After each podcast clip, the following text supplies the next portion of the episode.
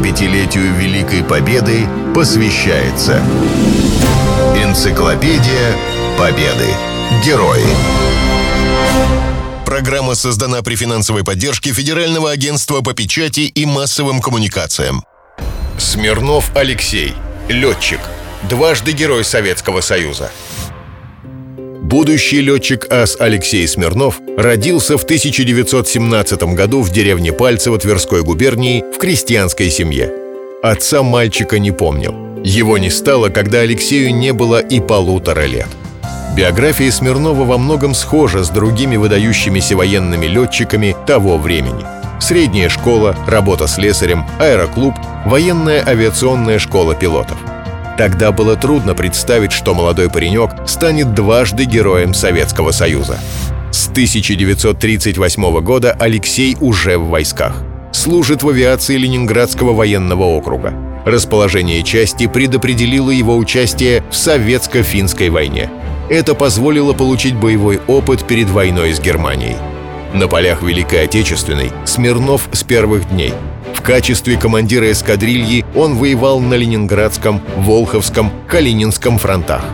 В книге «Люди бессмертного подвига» описаны военные будни Алексея Смирнова. Как только добирался до нар, падал замертво и спал до самого подъема беспробудно, без сновидений. А другой раз проснется среди ночи, не смыкаются глаза, да и только – и лезут в голову всякие мысли, особенно когда рядом пустая постель друга. Вчера не вернулся с задания. Чего только не вспомнишь в ночной тиши, сквозь которую едва слышатся вздохи дальнобойных орудий с переднего края или приглушенный гул ночных бомбардировщиков. И все время перед глазами жена. Катю он видел в последний раз до войны. И мать. Как они теперь там, без него? — только на Северо-Западном фронте капитан Смирнов совершил 312 боевых вылетов и в 39 воздушных боях сбил 13 немецких самолетов. Не всегда поединки оканчивались в его пользу. 14 сентября 1941 года едва не стало последним днем его жизни. Однополчане вспоминают. Над Пулковскими высотами в воздушном бою с численно превосходящим противником Смирнов был сбит – на горящей машине, превозмогая боль от ожогов, рискуя в любую секунду взорваться, он дотянул до передовой и выбросился с парашютом. Приземлился в расположении своих войск, сильно обгоревший и раненый. Его подобрали наши балтийские моряки, державшие оборону в этом районе, оказали первую медицинскую помощь и отправили в госпиталь. Вернулся из госпиталя в конце октября.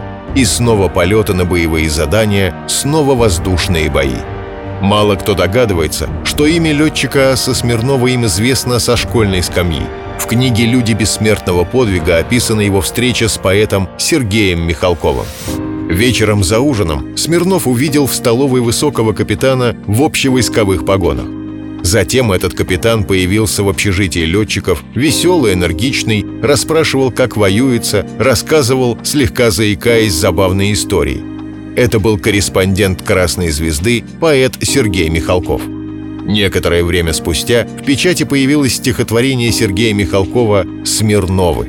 Над заглавием справа было напечатано «Дружески посвящаю летчику-истребителю гвардии старшему лейтенанту Алексею Смирнову». Не было человека в полку, кто бы не прочитал строки поэта. А для Алексея были они настоящей наградой.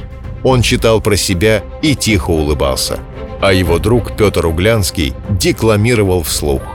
Немало людей, что фамилию эту с достоинством носят по белому свету.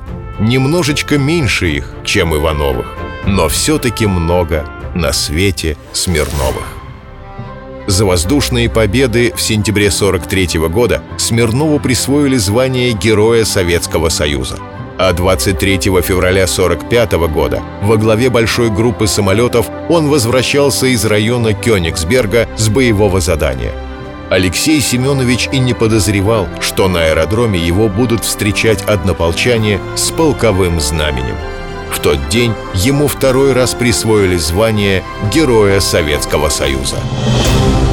75-летию Великой Победы посвящается Энциклопедия Победы.